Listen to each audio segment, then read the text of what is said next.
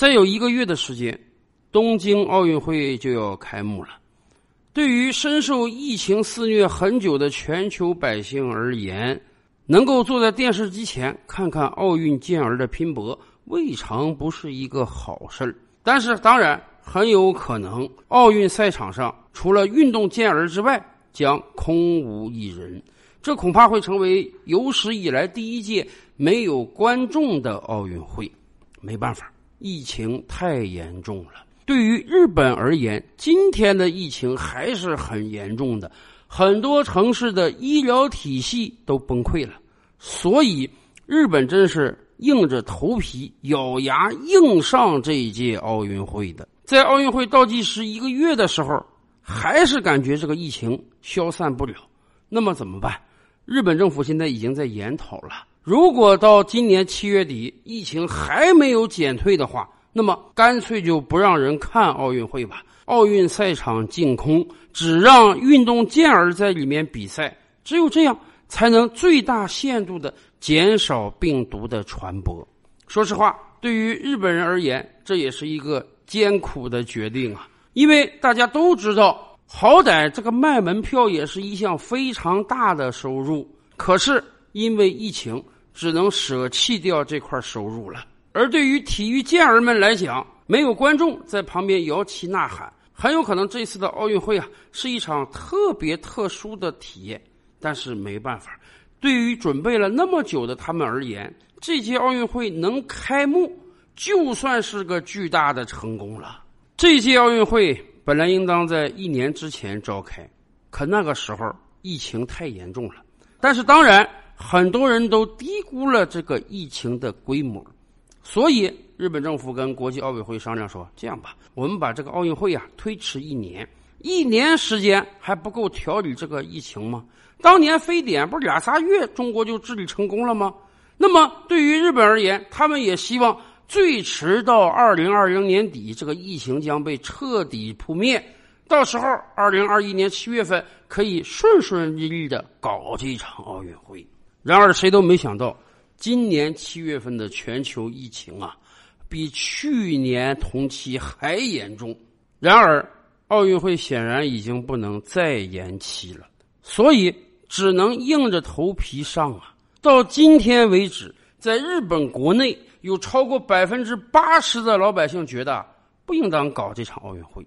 咱先甭说来自全球各地的两万多个体育健儿、体育官员有没有可能把病毒带过来，就说日本国内吧，现在很多城市的医疗体系都崩溃了，医生护士都不够用了。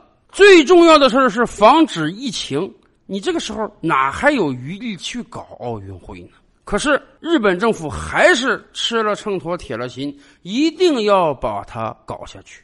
这恐怕已经不是经济问题了。是有人说啊，国际奥委会表示过，如果你这个日本不把这个奥运会搞下去的话，我们有损失啊，我们预期的收入没有了，所以他们将向日本政府索赔。索赔能赔多少钱呢？相比于举办奥运会的巨大风险。那点经济赔偿算什么呀？对于日本而言，奥运会其实是有着更重要的目的的。我们以前就跟大家聊啊，尤其是对于东亚国家而言，奥运有时候也代表着国运。奥运会这个东西啊，它本身是西方人玩的。一百多年前，现代奥运重开之际，基本上这个主办国都是西方列强。英国也好，法国也好，德国也好，美国也好，交替的举办奥运会。慢慢的，人们也形成一个概念：只有大国强国，你才办得起奥运会。反过来讲呢，哪一个国家举办了奥运会，那绝对是一个在国际上露脸扬威的好机会，等于昭告全球，我也是大国了。对于有些老牌强国而言啊。他可能觉得，哎呀，这个办奥运会劳民伤财，花很多钱，政府投入非常多，实际上经济效益很小，甚至有一个后奥运经济现象，那就是在过去这些年来，几乎每一个举办过奥运的城市都迎来了严重的财务亏空、经济下行。但是，当然不是每个城市都这样。对于东亚三强来讲，奥运就是国运的开始。一九六四年。东京举办了奥运会。这是战后日本第一次以强国的姿态重新出现在国际舞台上。二战的结局，小日本被彻底打败了，国家被美国占领了。麦克阿瑟那就是比天皇还有权力的占领军首脑啊！可以说，日本二战之后彻底的沦为了美国的附庸国。而从东京奥运会开始，日本以一个经济强国的姿态出现在了国际舞台上。从那个时候开始，日本有长达二十年的经济爆发期，爆发到上世纪八十年代中期，全球都认为日本是最有钱的国家。日本的人均 GDP 超过了美国，日本东京一个城市的地价可以把整个美国买下来。美国大量的高楼大厦被日本财团买走，美国人最盼望的就是日本客人到他们那儿旅游，他们会大把花钱、大笔购物，甚至日本的汽车战胜了美国的汽车，横行北美市场。这一切当然是日本经济强大导致的，但是谁都不可否认，这一切也都是从东京奥运会开始的，甚至就是因为奥运的原因。日本去修建了新干线，今天日本的新干线已经成为了它的国家象征之一。不独日本啊，咱们的邻居韩国那更是一个罪儿小国。如果不是美国人的帮忙，早就被他北边的邻居统一了。上世纪六十年代的时候，为了国家富强，韩国还得派出大量的劳动力到德国打工，以赚取宝贵的外汇，甚至为了挣钱。韩国还派军队帮助美国在越南打仗，来赚得他国家发展的第一桶金。然而，就是这样一个不论政治上、军事上、经济上都无比落后的国家，在一九八八年举办了汉城奥运会。在汉城奥运会前的二十年，韩国慢慢完成了经济起飞，而汉城奥运会之后，韩国经济更是一飞冲天。今天，大量的韩国产品从轮船到汽车，从手机到电视，卖满全球。很多发达国家的人对韩国人的印象都非常好，再加上还有大量韩流明星软实力的输出。而就在刚刚过去的二零二零年，韩国经济已经跻身世界 GDP 十强了。韩国的经济固然不是因为汉城奥运会而发达起来的。但是不可否认的是，汉城奥运会是韩国作为一个经济强国第一次在世界上亮相。当然，还有2008年的北京奥运会，这无与伦比的奥运会。对于今天的很多八零后、九零后而言，很多人都有一个突出的感觉啊，那就是过去十几年我国经济发展的非常非常快。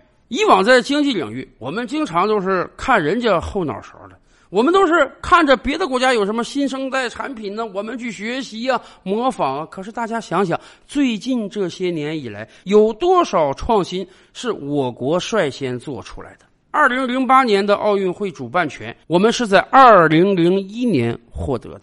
那一年有三件大事，很多人都记忆犹新：足球出现，奥运获得主办权。以及我们加入了世界贸易组织。从二零零一年开始，我国经济有一个迅猛的腾飞期，经济总量超意大利、超西班牙、超法国、超英国、超德国、超日本，而我们超越日本，就是在零八年奥运会之后的。到今天，我们的经济总量已经是日本的三倍之多了。倒退十几二十年，这绝对是一个我们想都不敢想的事儿。而对于很多外国人而言，说真的，真是零八年奥运之后，他才对我国有了一个全新的认识，再也不是一个一穷二白的国家了。今天很多西方人认为中国才是当之无愧、名副其实的发达国家，这也是拜奥运所赐的。所以啊，对于东亚三强来讲，奥运。确实是跟国运相关的。作为东方人，我们是要通过举办奥运会来向西方人证明，他们能玩成功的，我们一样能玩成功，甚至比他们玩的更好。这恐怕也是日本为什么一定要举办这次奥运会的原因。说实话，上世纪九十年代以来，日本经济一直在衰退，大踏步的倒退。是啊，逆水行舟，不进则退嘛。当别人都前进的时候，你保持在原地，你就是后退。在长达二十年的时间里，日本的 GDP 一直围绕在五万亿美元左右打圈没有突破。所以，日本人也希望举办一届奥运会，来向全球再次证明日本，希望日本进而能有经济上大发展的空间。也正是因为这届奥运会，日本的付出还真是不少啊！大家记得去年抗疫的时候吗？我们送给日本一个称号“佛系抗疫”，我不测。代表我们有，在长达几个月的时间里，日本的检测人数特别特别少。为什么？很多人都猜测啊，去年七月份日本是要搞奥运会的，所以在三四月份的时候呢，日本政府特别焦急，他们就想啊，通过减少检测量来减少确诊人数，看看能不能把这个疫情啊给他晃过去，给他骗过去。这样呢，到七月份他就可以顺顺利利的搞奥运会了。然而，你越不重视病毒，病毒就越重视你。日本的佛系抗疫反而加重了病毒的传播，以至于在东亚三强之中，日本的疫情是最严重的。换句话讲，如果在去年日本政府能够采取和我国一样的强力有效措施，如果能够抄袭我们的答案，以雷霆万钧之势迅速斩断国内疫情的传播。那说不定这场奥运会都不需要延宕一年，而正是因为日本政府的首鼠两端，既要又要，既想把奥运会搞下去，又不敢全民普测，尽快压制疫情，以至于不单让奥运延长了一年，甚至让日本疫情也更加严重。而今天我们尤为担心的是。在如此严重的疫情的同时举办奥运会，会不会让日本的疫情更加不可收拾呢？奥运就是国运，这场奥运给日本带来的，会像几十年前那场一样吗？